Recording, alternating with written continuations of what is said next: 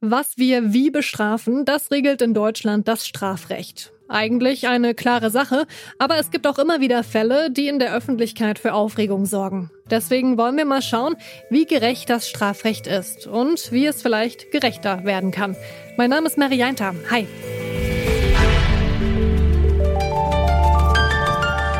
Zurück zum Thema.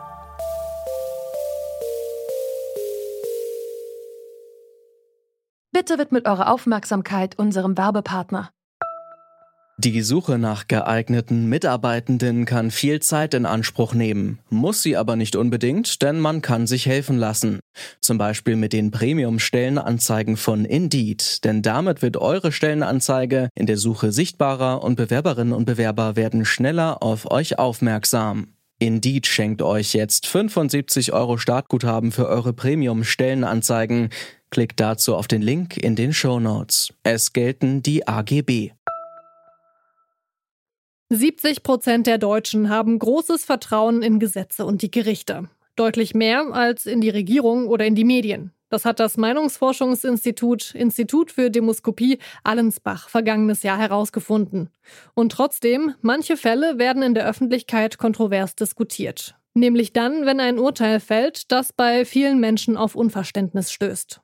Das ist äh, Rechtsempfinden ist das, was die Menschen sich vom Recht erwarten oder vom Recht erhoffen, nämlich Gerechtigkeit zu schaffen. Und äh, manche Leute meinen, dass sie besser wüssten als das geschriebene Recht, was die Gerechtigkeit erwartet. Und das sind die Probleme, die auftreten können, wenn eben das Gerechtigkeitsempfinden vieler Menschen von dem abweicht, was in den Gesetzen drinsteht.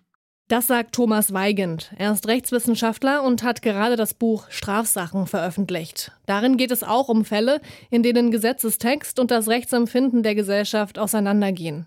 Einen solchen Fall schildert die Strafrechtsprofessorin Elisa Hofen, die mit Thomas Weigand zusammen das Buch geschrieben hat. Ein schönes Beispiel ist sicher der Fall Friederike von Müllmann. Das ist der Fall eines jungen Mädchens, das in den 80er Jahren vergewaltigt und ermordet wurde. Es gab damals einen Verdächtigen, der wurde freigesprochen. Die Beweislage hat letztendlich nicht gereicht. Viele Jahre später hat man dann eine DNA-Analyse durchführen können. Die technischen Möglichkeiten waren dann da und man hat gesehen, die DNA stammt von eben diesem Mann. Ja, nun wäre jedenfalls eine Verurteilung sehr wahrscheinlich gewesen, aber man konnte kein weiteres Strafverfahren gegen ihn durchführen denn er wurde schon einmal freigesprochen und es galt lange, lange Zeit bis 2021. Freispruch ist Freispruch. Man kann dann nicht einmal noch einmal vor Gericht gestellt werden. Und das ist etwas, dass wenn man, wenn wir da auch mit Menschen geredet haben, das versucht haben zu erklären, sind wir auf ganz, ganz großes Unverständnis immer wieder gestoßen. Aber man weiß doch, dieser Mensch hat eine so schwere Tat begangen. Wieso können wir die nicht ahnden? Und da hatten wir tatsächlich einen großen Konflikt zwischen der materiellen Gerechtigkeit, dem Rechtsempfinden und dem, was das Recht tatsächlich vorgesehen hat, aus anderen Gründen, nämlich dem sogenannten Rechtsfrieden, dass man sagt, wir wollen nicht immer wieder Verfolgung wegen derselben Tat zulassen.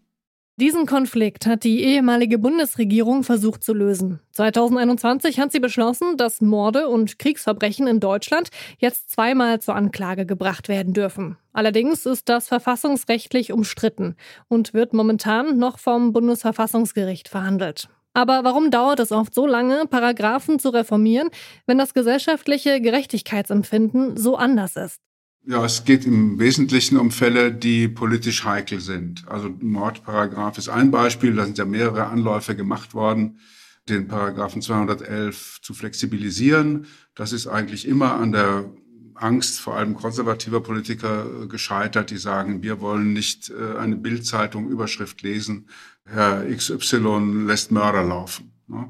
Das ist eine Sache. Es gibt auch andere Fälle, über die wir auch diskutiert haben. Also etwa die Frage, wie ist es, wenn ein Embryo im Mutterleib so verletzt wird, dass er dann das Kind mit schweren Behinderungen äh, geboren wird? Da gibt es also auch eine Rechtslücke, die seit Jahrzehnten bekannt ist. Und da gibt es sicher auch bestimmte Lobbyinteressen, aber auch politische Interessen, die sagen, daran wollen wir nicht rühren, ne, an, diese, an diesem äh, Gesetz und auch äh, ganze Komplex Abtreibung äh, wäre sicher reformbedürftig, aber ist politisch so vermint, dass da niemand rangehen will. Gerade beim Thema Abtreibung hat sich ja jetzt aber gerade erst was getan. Zumindest das Werbeverbot wurde aufgehoben. Wird die Politik also schneller, was die Anpassung angeht? Ich glaube, dass das Strafrecht zunehmend auch zum Gegenstand von Politik wird. Dass man entdeckt hat, dass sich mit Strafrecht auch Politik machen lässt in die eine oder andere Richtung dass wir durch die Kriminalisierung bestimmter Verhaltensweisen ein Zeichen setzen oder durch die Verschärfung von bestimmten Strafrahmen sagen, das ist also etwas, da gehen wir als Politik auch knallhart gegen vor. Das kostet dann auch wenig und ist ein einfacher, einfacher Akt, aber auch als Zeichen von einer gewissen Progressivität. Ein weiteres aktuelles Beispiel, das auch viel diskutiert wird, ist die Strafmündigkeit. Ein aktueller Fall ist die Tötung einer Zwölfjährigen durch Gleichaltrige. Da die unter 14 sind, sind sie straffrei. Jetzt fordern viele die Absenkung des Mindestalters für Strafbarkeit. Es gibt aber auch viele Gegenstimmen. Der ehemalige Bundesrichter Thomas Fischer hat zum Beispiel gesagt, dass es sich hier um eine ziemlich hysterisch aufgeregte Empörungswelle handele. Dazu Elisa Hofen. Ein Stück weit hat Thomas Fischer damit recht. Wir haben das sehr häufig, dass nach sehr skandalösen, spektakulären Einzelfällen natürlich die Menschen empört sind und wütend sind. Aber das hat ja einen Hintergrund. Ja, das ist ja nicht einfach aus der Luft äh, gegriffen, sondern da steht ja auch dahinter, dass das Gerechtigkeitsempfinden erheblich gestört wird. Und das ist natürlich der Fall, wenn wir wie hier ein 12- und ein 13-jähriges Mädchen haben, die sich, wenn das stimmt, tatsächlich im Vorfeld sogar darüber informiert haben, sie sind nicht strafmündig, sie können nicht belangt werden. Und insoweit ist das nicht nur hysterisch, sondern einfach auch ganz nachvollziehbar, dass wir im Kontext eines solchen Falles darüber sprechen, ist denn das richtig, dass wir ein 12- oder 13-jähriges Kind wegen einer so schweren Straftat nicht belangen. Und ich meine, darüber muss man sogar reden. Ja, darüber muss man in einem Rechtsstaat sprechen, wenn wir ein solches Ergebnis haben, was für viele Menschen schwer auszuhalten ist.